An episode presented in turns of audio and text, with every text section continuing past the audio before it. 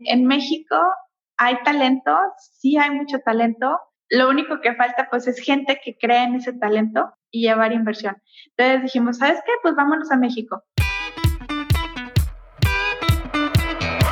Hola, soy Alex Galvez y esto es Fundadores, el podcast donde me dedico a tener conversaciones con fundadores de startups latinoamericanas para deconstruir sus experiencias, su historia, sus errores y sus aciertos, y así encontrar los aprendizajes y herramientas que tú puedes aplicar en tu día a día. Bienvenido. Hoy estoy con Lisa Velarde, CEO y fundadora de Dili Corp, una empresa de dispositivos médicos que ayuda a la detección temprana de cáncer a través de su tecnología que permite separar las células cancerígenas en la sangre para así poder analizarlas, detectar el cáncer de manera temprana y personalizar los tratamientos. Conocí a Lisa en el 2017 y desde entonces me impresionó lo que estaban haciendo y la visión de lo que querían lograr. En la entrevista hablamos de cómo nació Delete Corp desde que estaban en bachiller, su paso por la aceleradora Y Combinator, que les ayudó a conseguir inversionistas internacionales, y cómo han seguido buscando fuentes alternativas de financiamiento como el crowdfunding. Espero que disfrutes la entrevista. Lisa, bienvenida a Fundadores. Gracias, Alex. Un placer estar aquí contigo. No, un placer tenerte. Me gustaría empezar. Tú, tú empezaste a emprender desde muy chiquita y con este mismo proyecto, con, con The Lee Corp. ¿Cómo fue que pues, nació el proyecto, que te animaste a unirte y que empezó todo? Sí, claro. Un poquito de background. En Dilly Corp somos una empresa de dispositivos médicos y nosotros creamos tecnologías para la detección temprana del cáncer y darle seguimiento para la personalización de las terapias a través de análisis sanguíneos. El proyecto comenzó gracias al trabajo y la investigación de mis dos socios, eh, Alejandro Abarca y Juan Felipe G. Ambos este, estaban haciendo investigación para aislamiento de células raras en sangre. Entonces ellos vieron el potencial de aplicarlo en cáncer. Ellos este, estaban ya terminando sus estudios de pregrado, o sea, ya de, de ingenieros, y yo hoy apenas tenía 20 años cuando este, me invitaron, estaba a la mitad de la carrera y ellos me explicaron este, el potencial del proyecto, ¿no? Si esto lo puedes aplicar para el cáncer, puedes revolucionar inclusive la industria. Y más que revolucionar la industria, puedes ayudar a que las personas pues tengan una segunda oportunidad para luchar contra esta enfermedad que la verdad está muy fea, por no decir otra palabra, este, muy difícil, tanto en la forma en como un paciente pues lucha contra esta enfermedad y luego también los tratamientos son muy caros. Entonces, pues no todos tienen una oportunidad real para poder este, salvarse. ¿Y qué sentiste cuando te platicaron la primera vez pues, lo que estaban haciendo, esta tecnología? ¿Te acuerdas cómo fue ese primer momento en el que pues, viste todo el proyecto? Ajá. ¿No? O sea, me encantó, fue como que, wow, o sea, no te entiendo cómo lo haces, porque sinceramente la última vez que llevé este, clases de biología, pues fue secundaria, un poquito en prepa. Pero si realmente puede hacer lo que dices que se puede hacer, o sea, estás hablando que, que puede ayudar inclusive a mi familia, o sea, porque lo, algo que tenemos en común los tres founders es que los tres, este, tuvimos parientes que o fallecieron o tuvieron la enfermedad este, lo que es el cáncer. Y, y, la verdad sí, sí está muy feo la manera en cómo se desarrolla esta enfermedad. Lo vimos de primera mano, cómo, cómo te, te, lo detectan, por lo regular no se detecta de forma temprana, le hace un tratamiento y, la verdad a veces los tratamientos pues, pues a veces no funcionan y el médico no se da cuenta hasta que ya pasaron este, meses o inclusive un año después y te dice, oye, ¿sabes qué? Vamos a intentar otra ronda y pues los tratamientos pues no están tan baratos, a menos de que tengas un seguro de gastos médicos mayores muy, muy alto, este, pues está difícil que los puedas pagar.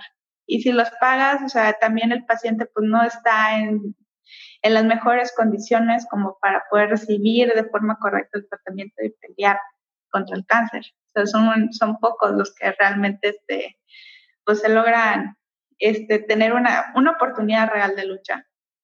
Por eso es que el cáncer ahorita es la segunda causa de muerte a nivel mundial. Y, y cuando, cuando empezaron, ¿cómo fue este proceso? Digo, pues el cáncer es un problema enorme, todos lo sabemos, pero pues es muy complicado, ¿no? como, como estudiante, supe que recibieron una pues un grant de una inversión semilla de, de Fundación FEMSA y, y, Heineken. Sí, así es. Bueno, prácticamente cuando ellos este, me invitaron a participar, empezamos una clase juntos para empezarnos a conocer bien los tres founders. Y dentro de la clase, pues ellos estaban haciendo su investigación con modelos matemáticos y computacionales este, para demostrar que el, el teorema este, teórico realmente era correcto. Y por mientras, pues cuando estábamos llevando la clase, eh, sucedió que en el 2012 a Heineken compró acciones de FEMSA y los tres éramos estudiantes pues del Tecnológico de Monterrey, entonces el CEO de Heineken, el señor Fernández, pues llevaba, llevó a su, a su socio, el CEO de Heineken Box Baxter, a la universidad para explicarnos a todos, pues, que realmente sí sucede este tipo de inversiones, ¿no? O de compras o de mergers entre empresas en México. Entonces, este, lo invitaron, dio una plática, nomás invitaron a alumnos del área de negocios a que lo escucháramos. Y cuando terminó su plática, tuve la oportunidad de hacer un elevator pitch, a pesar de que en esa época pues estaba muy chiquita, estaba en quinto semestre, entonces todavía no llevamos este, materias como de negociaciones o para saber qué era un elevator pitch. Entonces me le acerqué y le pregunté que si apoyaba estudiantes o proyectos estudiantiles y él me dijo, ok, uh, yeah, but first tell me more. Ok, sí, pero primero dime un poquito más, ¿no? Entonces me invitó a, a entrar a un elevador junto con todos los rectores y directivos del tecnológico. Y el TEC tiene un edificio que se llama CEDES, entonces son como 12, 14 pisos. Entonces me subí con él en el sótano con todos y, y pues órale, empecé a pichar la idea, pero más que la idea, la visión. O sea, que era por lo cual yo personalmente me había enamorado de, de lo que me habían propuesto mis socios Alex y Juan, que era pues ayudar a que más personas con cáncer tengan una segunda oportunidad. ¿Cómo? Haciendo una detección temprana y estarle diciendo al médico de forma constante de que, oye, el tratamiento está funcionando, sí o no y que sea una tecnología accesible para todo el mundo, ¿no? Para que realmente esto no sea nomás cosa de ricos. O sea, eh, lo que queríamos era que fuera disponible para la mayoría. Y después de darle la visión, este, ya me acuerdo que el CEO se me queda viendo, para esto el señor pues altísimo, ¿no? O sea, mide como dos metros y pues mexicana, es un poquito más chaparrita, entonces pues me le queda viendo hacia arriba. Me dice, bueno, ¿y qué quieres de mí? Y yo, pues cualquier cosa que me puedas dar, sinceramente, todo me va a ayudar. Consejos, eh, que me presentes a alguien, dinero, lo que tú quieras, voy a estar mejor de lo que soy ahorita. Y su respuesta fue, ok, lo tienes. ¿Tienes una tarjeta? Y yo, ¿what? Obviamente no tenía una tarjeta, o sea, todavía ni había empresa, todavía ni había nada. Entonces, este, ellos me dieron su tarjeta con el, el CEO de FEMSA me dijo que mándame un correo con todos los datos. Y ya después tuvimos una reunión con todos los directivos y ya me dieron 50 mil dólares. Pero fue con eso, yo me acuerdo que, que después de eso salí corriendo y, y, me fui con, con mis socios que tenemos clase juntos y dije, oigan, ¿saben qué? Conseguimos inversión y ellos, ¿qué? ¿Y de quién? Y yo, no, pues de Heineken. Y yo ok, la cerveza va a invertir este, para proyectos del cáncer y así, a partir de ahora, pura Heineken vamos a estar consumiendo, ¿no? De pura broma. Y fue con eso que ellos, este, los tres decidimos de que, ok, si, real, si ya tenemos el dinero, si hay alguien que ya creyó en nosotros, pues, pues va, vamos a darle, ¿no? O sea, porque la, mis otros dos socios estaban graduando, ellos iban a buscar trabajo ya en la vida laboral como cualquier otro egresado y decidimos los tres de que no, vamos a darle y vamos a, a seguir con la tecnología. Y así fue como, como inició. ¿Y cuál fue el primer paso que dieron con estos 50 mil dólares? Porque entiendo que ahí nada más tenían todo el modelo teórico de cómo funcionaba y no sé qué, y pues hay que pasarlo a la práctica, ¿no? Exactamente. No, o sea, todo el, todo el el dinero, sí, prácticamente este, eso fue la compra de máquinas y consumibles que fueron este, los primeros prototipos. Ya después este, de esto empezamos a entrar, dijimos, ¿sabes qué? Es que estamos todavía muy verdes para bajar un fondo de gobierno, pues no teníamos tampoco esta empresa ni nada. Y empezamos con este, concursos para estudiantes. Para eso hay para todos los emprendedores que son estudiantes tienen una grandísima oportunidad de que pueden aplicar a todos estos fondos o concursos que tienen apoyos, aunque sean chiquitos, la verdad son muy importantes para todos los estudiantes, ¿no? Entonces entramos en el Premio Santander, entramos en el Dell Social, entramos en WeChange, todos este, lo que te daban este capital a, a fondo perdido, entrábamos ganábamos y era dinero que iba directamente a prototipos. Sea, nosotros realmente no nos pagamos un sueldo hasta muchísimo después. Y después, según escuché, bueno, estuvieron en, Y Combinator, pero un poquito antes de eso estaban haciendo office hours con algunos partners de, de YC. ¿Por qué fue que decidiste ir a, pues, a buscar capital o buscar crecer la empresa en, en San Francisco, en, en Silicon Valley? Nosotros lo que descubrimos ya después este, con los prototipos y con los desarrollos es que la tecnología funcionaba y demostramos su funcionalidad en el laboratorio. Entonces decimos, ¿sabes qué? O sea, la tecnología funciona, o sea, si funciona, pues no podemos permitir que la tecnología muera, si es una tecnología que la verdad es beneficio para muchas personas, inclusive para nosotros mismos en un futuro. Entonces dijimos de que, oye, ¿sabes qué? Pues, pues va, hay que hacerlo en grande. Y empezamos a buscar este, inversiones pues de forma local, eh, pues nos vieron muy, muy chicos o realmente pues no somos como que la tesis de inversiones para muchos aquí en, en, México. Somos un poquito de alto riesgo este, pues, al ser dispositivos médicos, hacer algo nuevo. Entonces decimos de que, oye, ¿sabes qué? Pues vamos a buscarlo en Estados Unidos. O sea, porque uno como emprendedor, yo lo que les digo a la mayoría es, nosotros, a diferencia de los demás, no tenemos nacionalidad.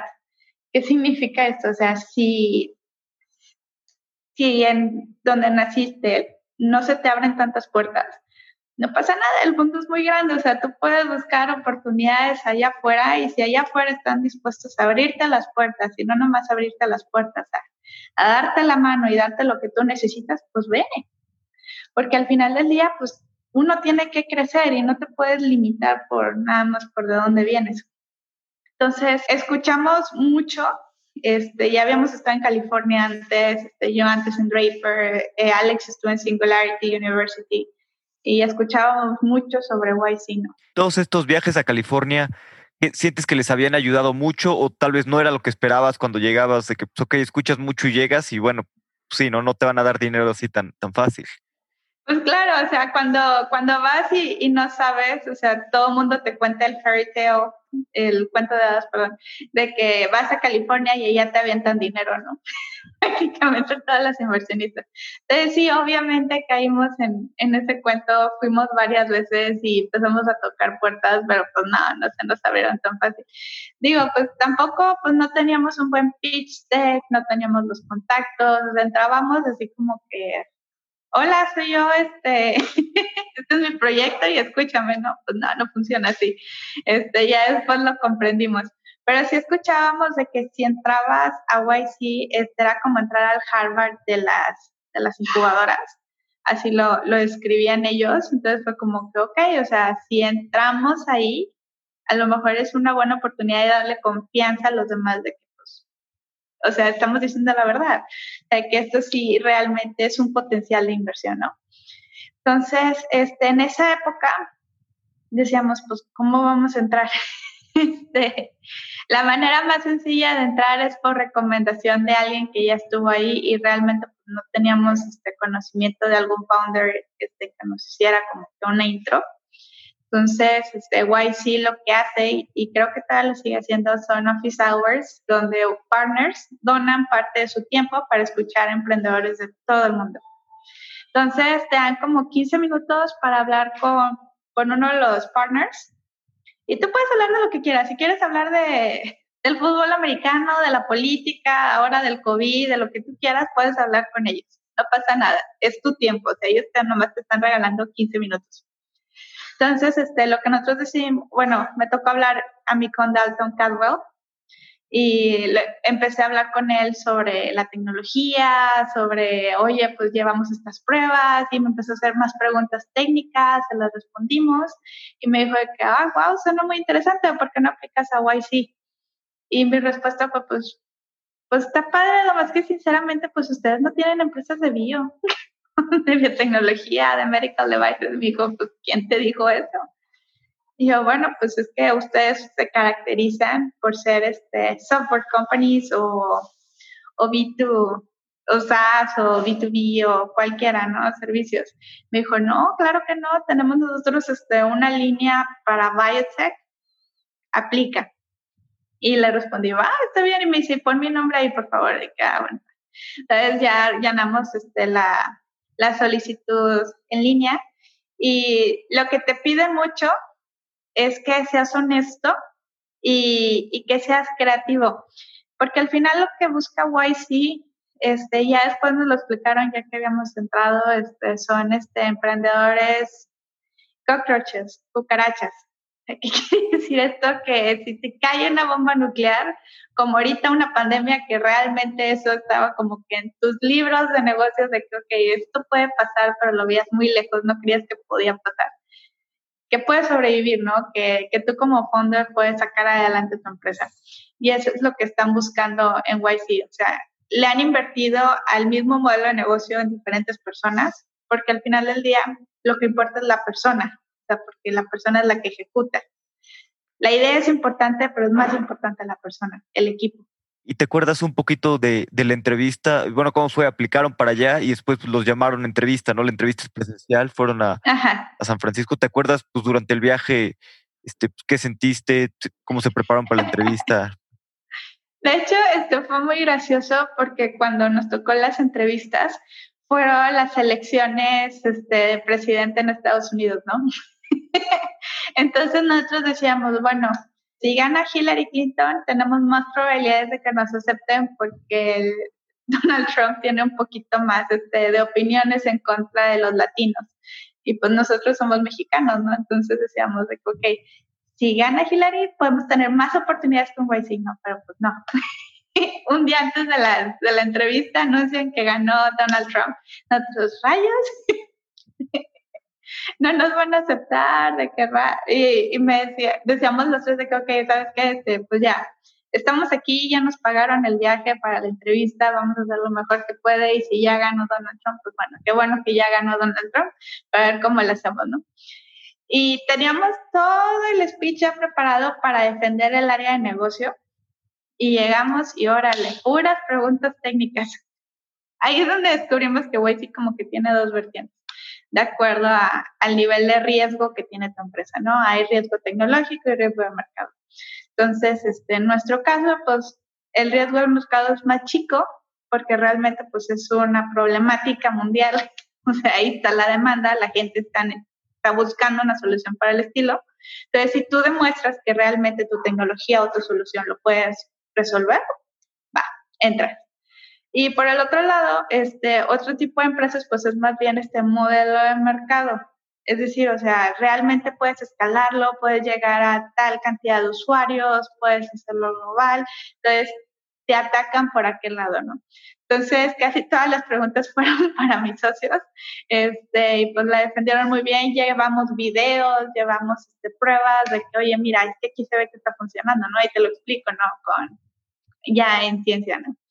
Y después de eso, pues ya nomás te queda o esperar el correo o la llamada. ¿Cómo fue cuando salieron? ¿Qué sintieron? ¿Dijeron si entramos, no entramos, 50-50 o qué porcentaje le daban de...?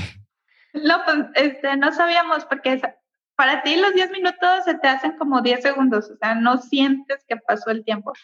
Nos hablaron una segunda vez para una pregunta más y me acuerdo que se nos acercaban nuestros founders de que, ¿qué les dijeron? ¿Que sí entraron o qué onda? Y nosotros no, todavía no, son preguntas técnicas que nos están haciendo. ¿Y qué estás haciendo tú? Y ya les explicaba, ¿no? Porque es mucha tensión la que se vive al momento de las entrevistas, porque en ese mismo día te dan la solución eh, salimos y los tres estamos de que, pues bueno, contestamos correctamente, o sea, lo que es, no, no mentimos en ningún dato y si nos aceptan, pues está chido y si no, pues ahí a ver cómo le hacemos. Y ya en la noche que empieza a sonar el celular y yo de. Está sonando el celular, está sonando el celular. Y ya de que sonamos de que, bueno, y que ya era Paul Boucher, que viene siendo este, nuestro YC partner, que estamos en el grupo 4 con Jared. Nos dice que, ok, congratulations, guys, felicidades, este, you got in. Este es el YCD, ¿lo aceptas o no lo aceptas? Y ya de que no, sí, sí lo aceptamos. como que, yes, entramos. Y estuvo muy padre, la verdad.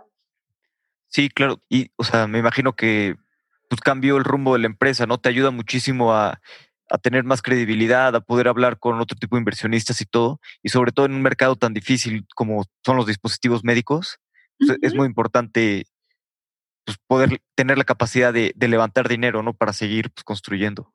No, claro, y el, eh, o sea, lo grandioso, no problema, lo grandioso de hoy sí es que el Demo Day, no sé cómo le hacen, sinceramente, tiene como a las 500 personas más ricas de todo el mundo, o presencial o viéndolo de, de formato virtual. Entonces tienes de que un, muchas personas concentradas que dices, wow, o sea, la fortuna de todas estas personas puede comprar fácil la deuda de América Latina si quisieran. y ya tienes oportunidad de hablar con ellos, o sea, ellos te tratan como igual. Entonces, ya después de que haces tu demo day, tienes un investor day y nosotros este, tuvimos la oportunidad de levantar de que 1.2 millones de dólares en dos semanas.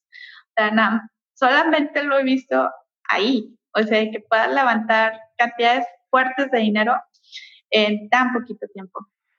Y, bueno, supongo que desde el principio pues habían estado pues, levantando dinero un poquito de un lado, un poquito del otro y todo. ¿Te acuerdas, pues después de este Investor Day que lograron levantar su ronda de 1.2 millones de dólares, cómo fue la sensación del equipo? ¿Qué sintieron de alivio? No lo sé. No, sí, claro. O sea, más que alivio era emoción de que, wow, o sea, ahora sí ya tenemos como que lo que necesitamos para hacerlo de verdad. Y sinceramente nunca habíamos tenido, pues, tanto capital en inversión. O sea, habíamos tenido a lo máximo, creo que con ACID nos dio este 4 millones de pesos este, para avance del proyecto, pero ya que digas 1.2 millones de dólares libres y tú úsalos como tú quieras, como que, wow, ok, esto de que, ok, esto va en serio, vamos a hacerlo, ¿no? Entonces, ¿qué dijimos? Tenemos dos, dos caminos, o nos quedamos en Estados Unidos, que ya teníamos la oportunidad de quedarnos allá, o regresar a México. Entonces, haces las cuentas y dices, es que aunque suene mucho dinero, no es mucho en nuestra industria y más para vivir en Estados Unidos, ¿no? O sea, estás hablando que ocupas un ejército de gente.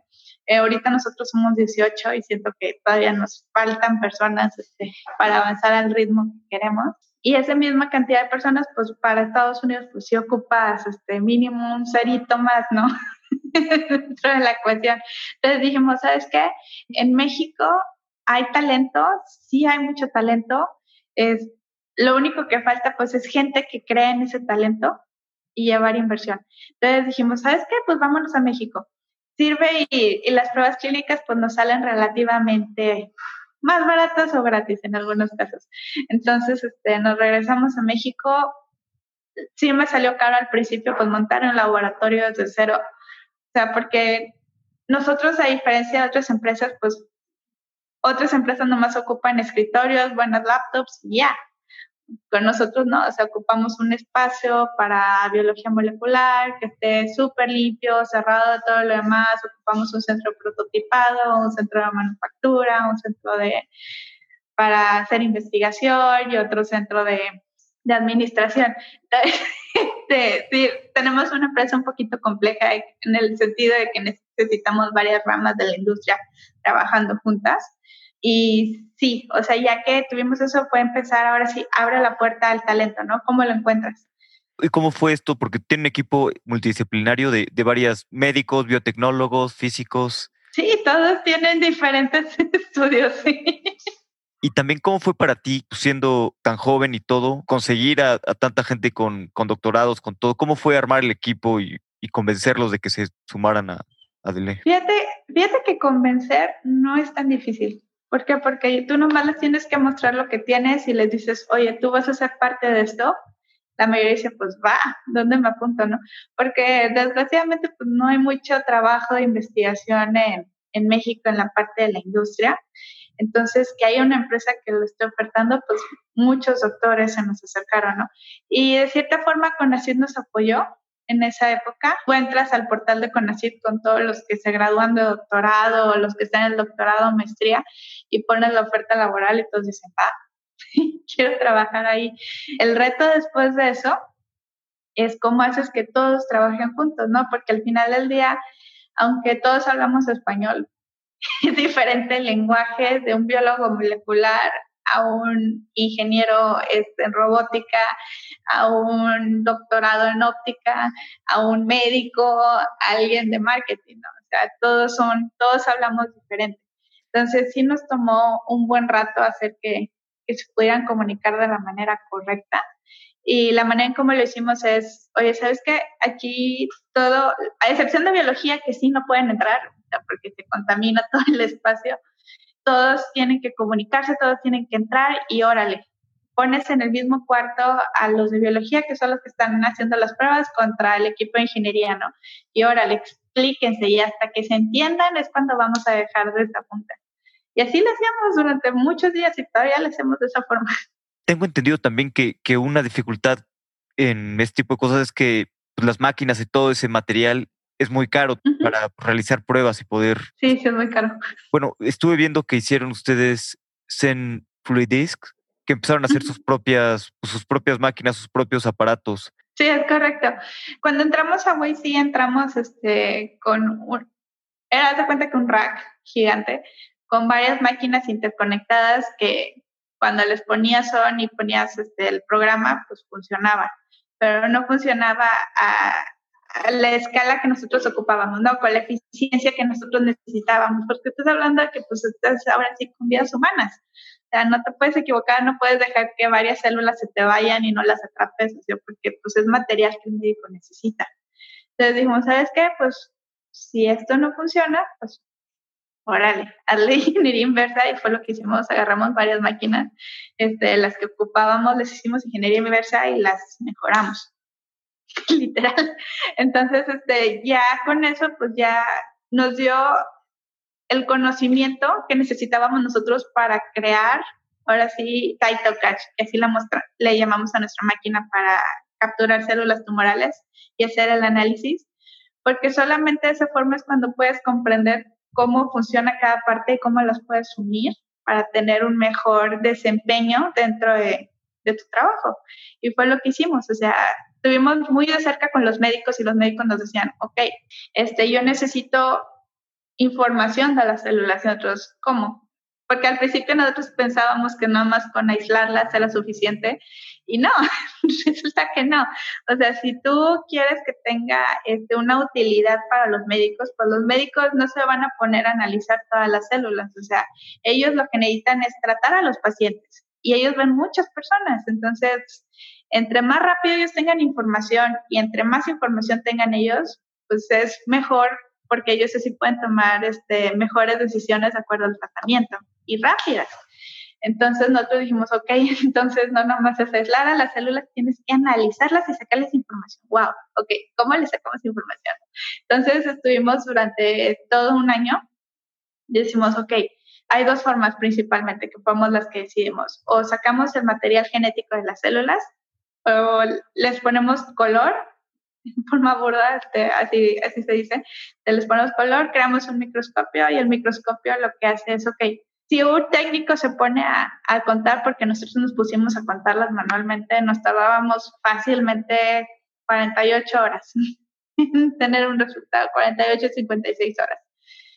Decimos, no, ¿sabes qué? Esto se necesita tener información rápida, porque al final del día cáncer es una enfermedad de tiempo entre más rápido tengas la información, pues más, más oportunidades tienes de pelear la enfermedad.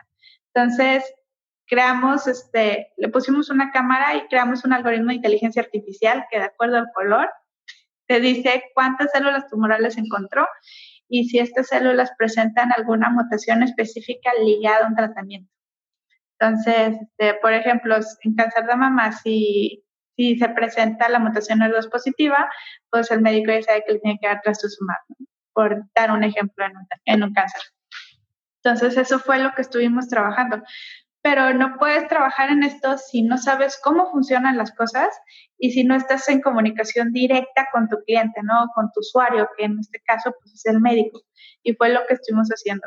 ¿Y, cómo lo hacen ahorita para estar en comunicación eh, directa con los médicos? O sea, ¿hacen pruebas en hospitales y demás? ¿Cómo las Nosotros hicimos pruebas este, en hospitales. En Monterrey las hicimos en el hospital universitario, ahí con el centro de urología. Ellos nos, ahorita estamos enfocados en cáncer este, próstata. Entonces, este, hicimos una colaboración con ellos ellos nos mandaban pacientes. Eh, desgraciadamente, por la situación que se vive actualmente por el COVID, tuvimos que suspender las pruebas y más que todo, pues por, por cuidados y para no poner en riesgo la vida del paciente, ¿no? Que está yendo al, al hospital y pueda haber un contagio pues en estos tiempos, pues tuvimos de que, ok, está bien, no problema, o sea, si no hay pacientes, vamos a suspenderlo tantito, vamos a avanzar más en la tecnología y vamos a hacerlo ya más producto, ya sabemos que funciona.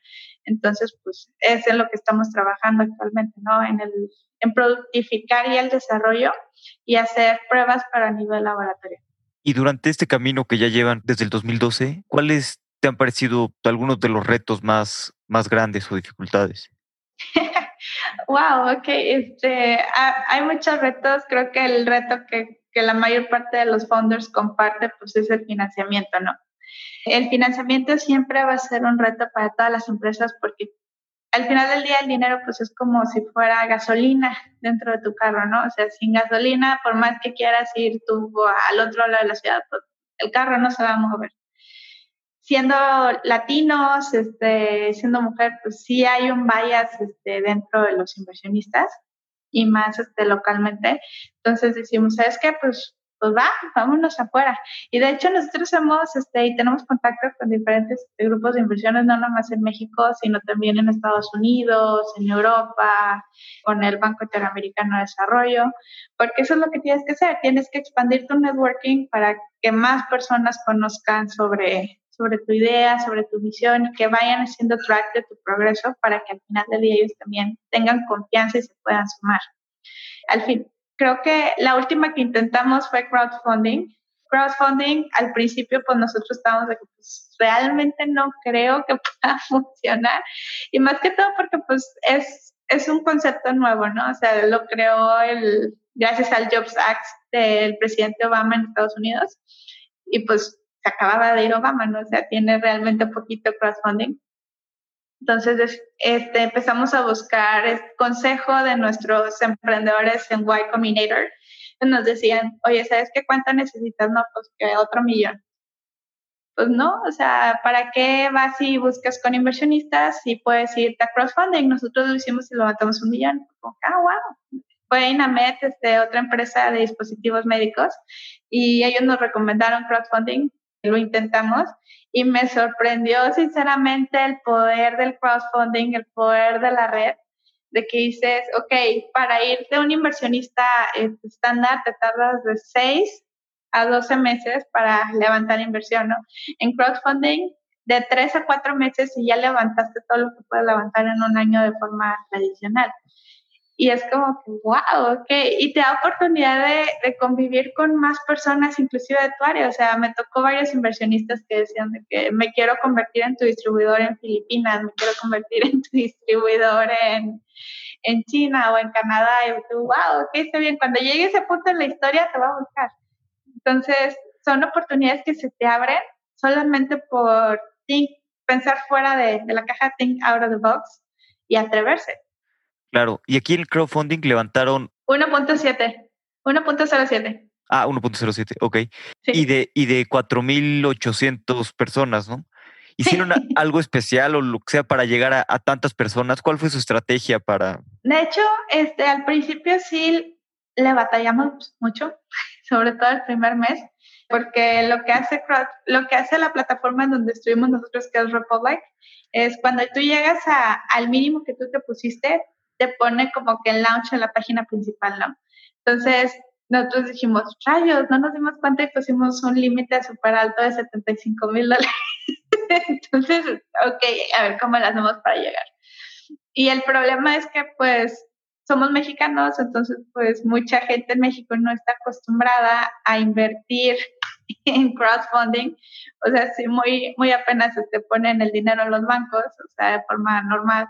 Ahora invertirlo acá, pues sí, sí está difícil, ¿no? Entonces dijimos, wow, ok, sí, sí nos costó este trabajo llegar a alcanzar ese mínimo. Y empezamos de que, órale, este, ¿qué amigos tienes en Europa? ¿Qué amigos tienes en, Estados Unidos? Y así lo empezamos a hacer, este, hasta levantar este, la cantidad. Y ya que llegamos al mínimo, pues lo que, lo que hace Republic es que hace un launch oficial con toda su, su red de inversionistas, ¿no? Les manda todos un email. Y fue ese email que dices, wow, o sea, de estar este, la, la campaña que no subía, levantamos más de 100 mil dólares en menos de 24 horas nomás por ese email. Y fue como, wow, ok, sí se puede. O sea, estábamos todos de que no manches, está subiendo y está subiendo y está subiendo y está subiendo. O sea, estaba increíble, pero nada más lo he visto realmente cómo se levanta en crowdfunding, me encantó. Sí, no, buenísimo. Y la verdad es que es una buena cantidad de dinero y, pues muchas personas que van a ser embajadores pues, de apoyar tu proyecto y, nunca saben, ¿no? En qué te pueden ayudar de, otras cosas. Claro, o sea, les agradecemos mucho a todos los que nos han invertido porque realmente este, son personas que creen en nosotros y que obviamente nos van a estar este, siguiendo en, en nuestros progresos, en nuestros updates y cuando llegue el momento, pues ya, ellos van a ser también beneficiarios de la tecnología. Y, un poquito regresando a, las cosas que tienes que hacer para, para conseguir dinero o para generar ventas, pues un poquito la complicación de su producto es que las ventas, pues primero tienes que hacer muchos análisis clínicos, todo y demás. Entonces tengo entendido que pues también empezaron a, mejorar las máquinas y a vender esas mismas máquinas. Sí, empezamos este, a venderlas eh, primero a, con clientes locales, es decir, con universidades aquí del, del tecnológico que nos empezaron a comprar y ellos empezaron a hacer nuestros primeros testers. Fue, creo que el doctor Mario, ellos estaban haciendo este tissue engineering. Entonces está, está padre, ¿no? Que ellos estén utilizando este, parte de nuestros desarrollos para, para sus investigaciones. Ya que descubrimos que funcionaba, pues dijimos, órale, pues vamos a empezarlo a lanzar, ¿no? Ahorita no hemos hecho como que un official launch eh, globalmente, porque antes de hacer eso, pues ocupábamos un lote, ocupábamos este, un poquito de inventario, un poquito más de marketing, y eso es lo que estamos trabajando ahorita. Porque para lanzar este Cytocatch, la, la tecnología para el cáncer sí se puede vender, aunque no tengamos acreditaciones clínicas como COPEPRIS en México o FDA en Estados Unidos y la manera en cómo lo queremos vender es como un dispositivo de investigación para universidades y empresas farmacéuticas. Entonces, para llegar a eso, pues ocupamos un poquito más de pruebas en pacientes y demostrar esta eficiencias súper altas, que es en lo que estamos trabajando. Ya tan pronto nos den luz verde por los hospitales que podemos acceder a los pacientes para poder así crecer, ¿no? O sea, porque al final del día, como te dicen, no, no pongas todos los huevos en una sola canasta. Y es lo que estamos haciendo, tratar de diversificar nuestros desarrollos y darle diferentes usos a tus tecnologías, de tal forma pues que si un uso pues, no funciona o llega otro competidor, pues no pasa nada, porque pues al final del día pues tienes diferentes ramas. Sí, de acuerdo. Y un poquito regresando a ti y a, tu lado personal, sé que uno de tus cofundadores, Alejandro, es, tu novio y ya llevan pues, mucho tiempo de, de novios casi seis años. ¿Cómo ha sido todo esto de, emprender con tu pareja y, cómo le haces para que funcionen pues, tanto la relación como el emprendimiento? Sí, claro, de hecho es un reto. Y ahorita pues ya Alex y yo pues estamos comprometidos, pues ya está, nos vamos a casar si Dios quiere y el COVID lo permite. Gracias. El siguiente año tenemos ver la fecha, como todas las parejas. Y antes de ser novios o, o ya comprometidos, este, fuimos socios. Entonces, lo bonito es que entiendes a tu pareja porque está viviendo exactamente los mismos problemas que estás viviendo tú. Este, de esa forma mucha comprensión. Lo difícil es poder separar un poquito como que tu vida personal de tu vida laboral, es decir, no llevar los problemas de la empresa allá afuera en tu tiempo de relación y no llevar los, los problemas de la relación a la empresa. ¿Cómo se resuelve? Mucha comunicación, demasiada. Y tratar de recordar siempre que, aunque estén discutiendo de o sea, por diferentes puntos de vista, recordar que realmente los dos, o en este caso los tres, porque somos tres socios, eh, queremos que a la empresa le vaya bien. O sea, ninguno de los tres discute o te dice, te lleva a la contra, nomás por llevarte la contra, ¿no? O sea, aquí se trata de que los tres queremos que la empresa tenga éxito, porque al final del día, pues, pues es nuestro sueño. Entonces, tienes que tener muy, muy en cuenta eso. Y pues, no ocultarse nada, o sea, si, si estás molesto por algo, pues tratar de, de explicarlo de la forma correcta, ¿no? Es lo que le digo a todos. Y hablas de mucha comunicación. ¿Tienen algunas reglas o algo para que funcione pues, todo de, mejor manera? No tenemos reglas per se. Tiempos de trabajo, tiempos, o no sé.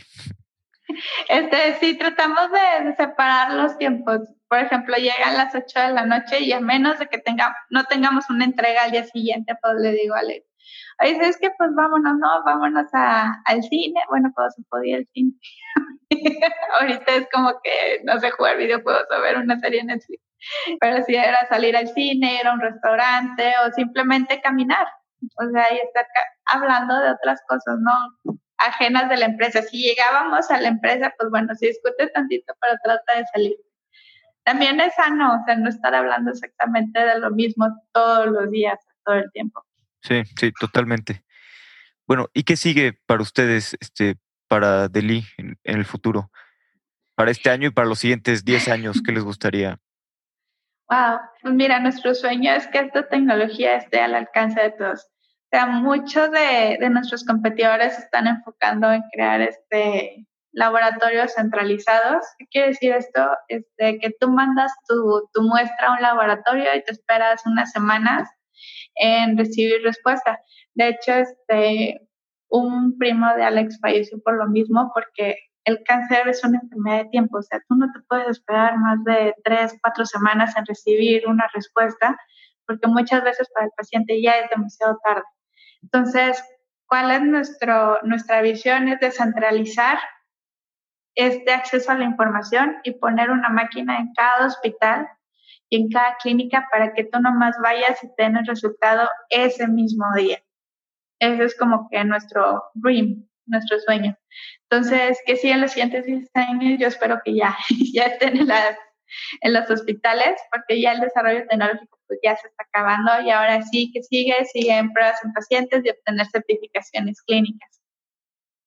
Eh, obtener certificaciones clínicas pues me puede tomar de 3 a 5 años y Queremos empezar para el 2022 a lo más tardar, levantar una ronda de inversión, una serie A y ahora sí empezar con las pruebas clínicas y empezar a tener ventas, ¿no? Y no, abrir la tecnología a la mayor cantidad de cánceres posible. Ahorita estamos trabajando en próstata, pero la tecnología tiene, o lo, tiene la capacidad de irse con todos los cánceres epiteliales o cánceres de órganos eh, nosotros lo hemos probado a nivel laboratorio con mama, próstata, colorectal e hígado. Entonces, eh, nosotros lo que queremos es que esta misma tecnología pues también este, sea accesible para los demás tipos de cáncer, más que no se puede ir con, con varios al mismo tiempo, a menos de que tengas un un budget, un presupuesto pues, un poquito más alto y sí, que sea accesible para todos. Totalmente, ¿no? Y me, encantará ver su, tecnología pues, cada vez más comercial y, ayudando más gente. Y, un poquito hablando de, de, ti como emprendedora, sé que, sé que es muy complicado emprender y tienes mucha presión siendo eh, la CEO y pues a veces la salud mental de los emprendedores eh, pues, es complicado, ¿no? Llevar toda la vida y toda la presión. ¿Qué haces tú para, pues, para sobrellevar esto y sobre todo pues ustedes que están atacando un problema tan difícil, ¿no? Y que es tan complicado. Hay pocos inversionistas que hacen dispositivos médicos, necesitas mucho dinero para desarrollar, este, sí, tantas complicaciones. Sí, claro, el huevo y la gallina, ¿no? De que necesitas dinero para desarrollar, pero necesitas el desarrollo para conseguir dinero. Entonces, este, siempre estamos con esa disyuntiva. Y sí, o sea, si hablas sobre estrés y, y salud mental, sí, la mayor parte de los founders quieras que no hemos caído pues en periodos de depresión o periodos de mucho estrés. Gracias a Dios pues tengo dos socios maravillosos que me dan su apoyo y no me dejan caer. Eh, lo que les digo a la mayoría es, oye, ¿sabes qué? Realmente el emprendedurismo es un camino muy solitario, ¿no? Eres el wolf, alone wolf, ¿no? O sea, eres el, el lobo solitario que está ahí tratando de sacar a la manada. Entonces, lo que debemos de hacer nosotros como emprendedores o tener ese esfuerzo de tratar de comunicarnos y tratar de unirnos a otros grupos, sobre todo emprendedores, porque para los emprendedores solamente este emprendedor te puede entender, ¿no? Todas las presiones de que hay que pagar la nómina, hay que pagar este el desarrollo, tienes que hablar con tal persona, tienes que viajar a otro país, tienes que aprender ese idioma, tienes que hacer vestirte bien, tienes que tener cierto nivel de etiqueta. Entonces son muchas cosas las que tienes que estar como que consciente al momento de, estar hablando y es diferente tratar con, con otro empresario, a tratar con, con tus ingenieros, o tratar con sector salud.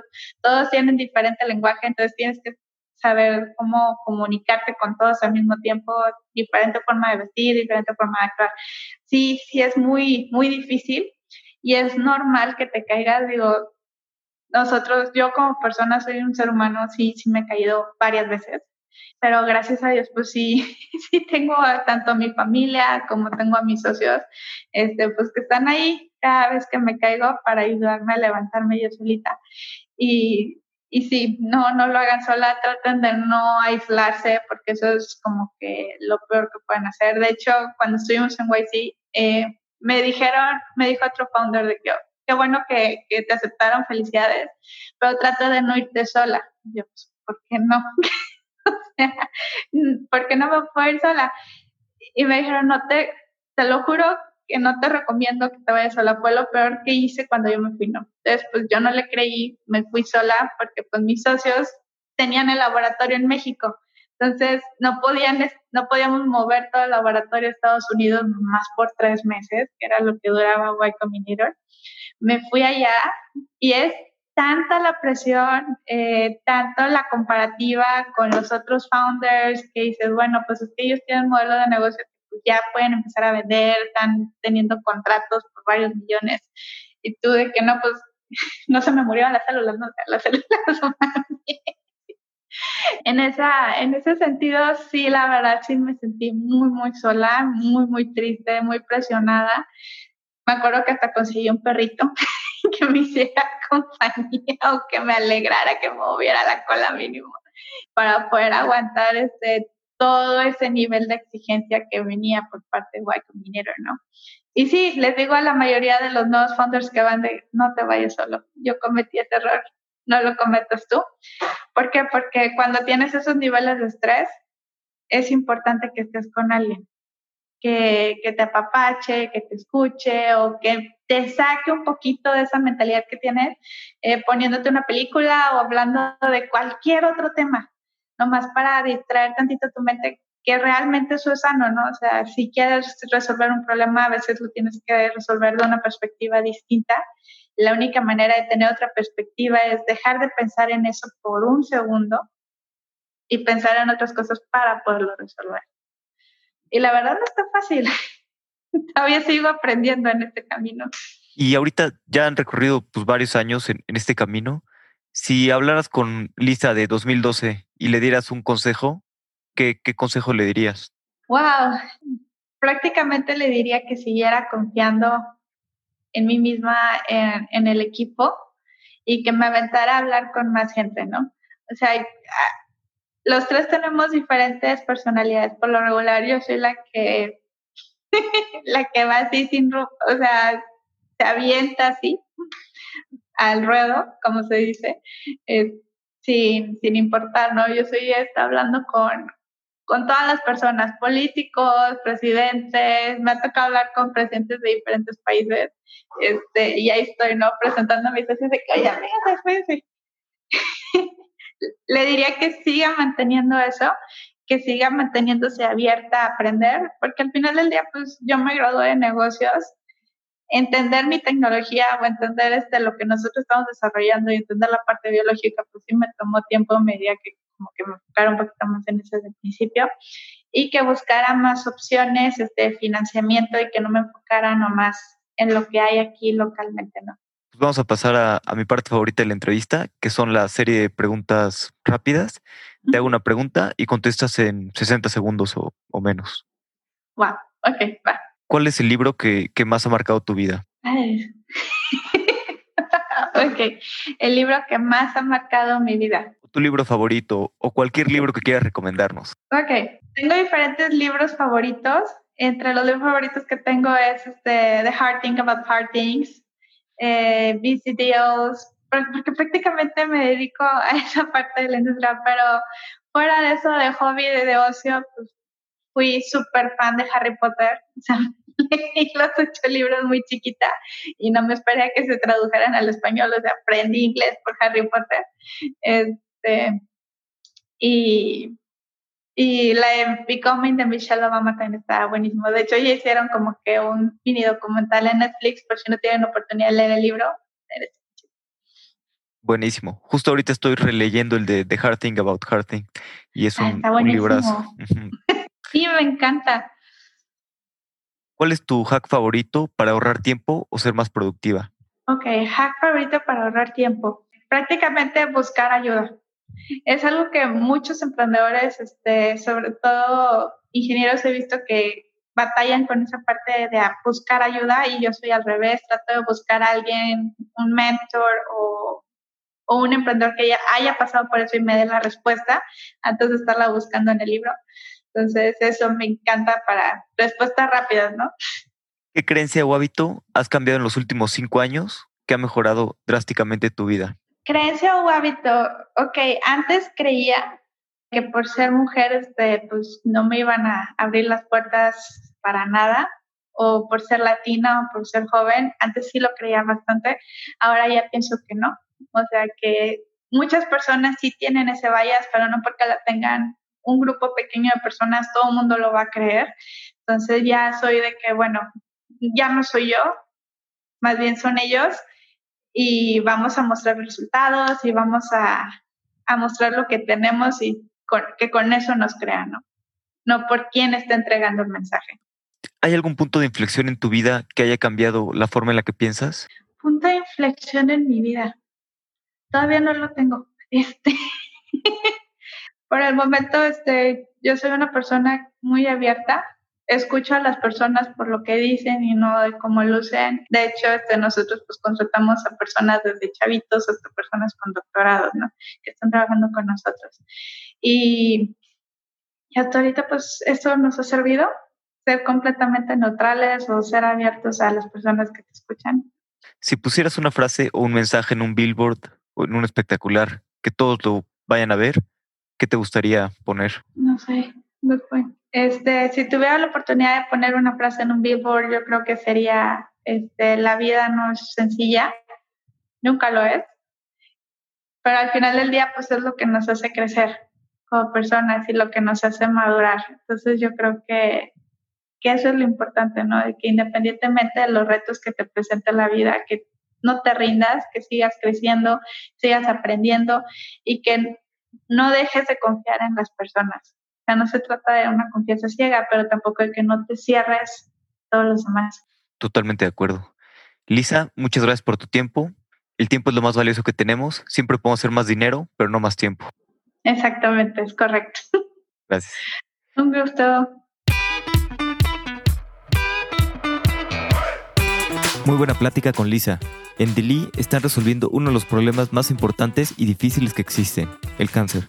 En el 2020 levantaron vía crowdfunding más de un millón de dólares con más de 4.800 inversionistas. Espero que ya dentro de poco pueda usarse el tratamiento de forma comercial.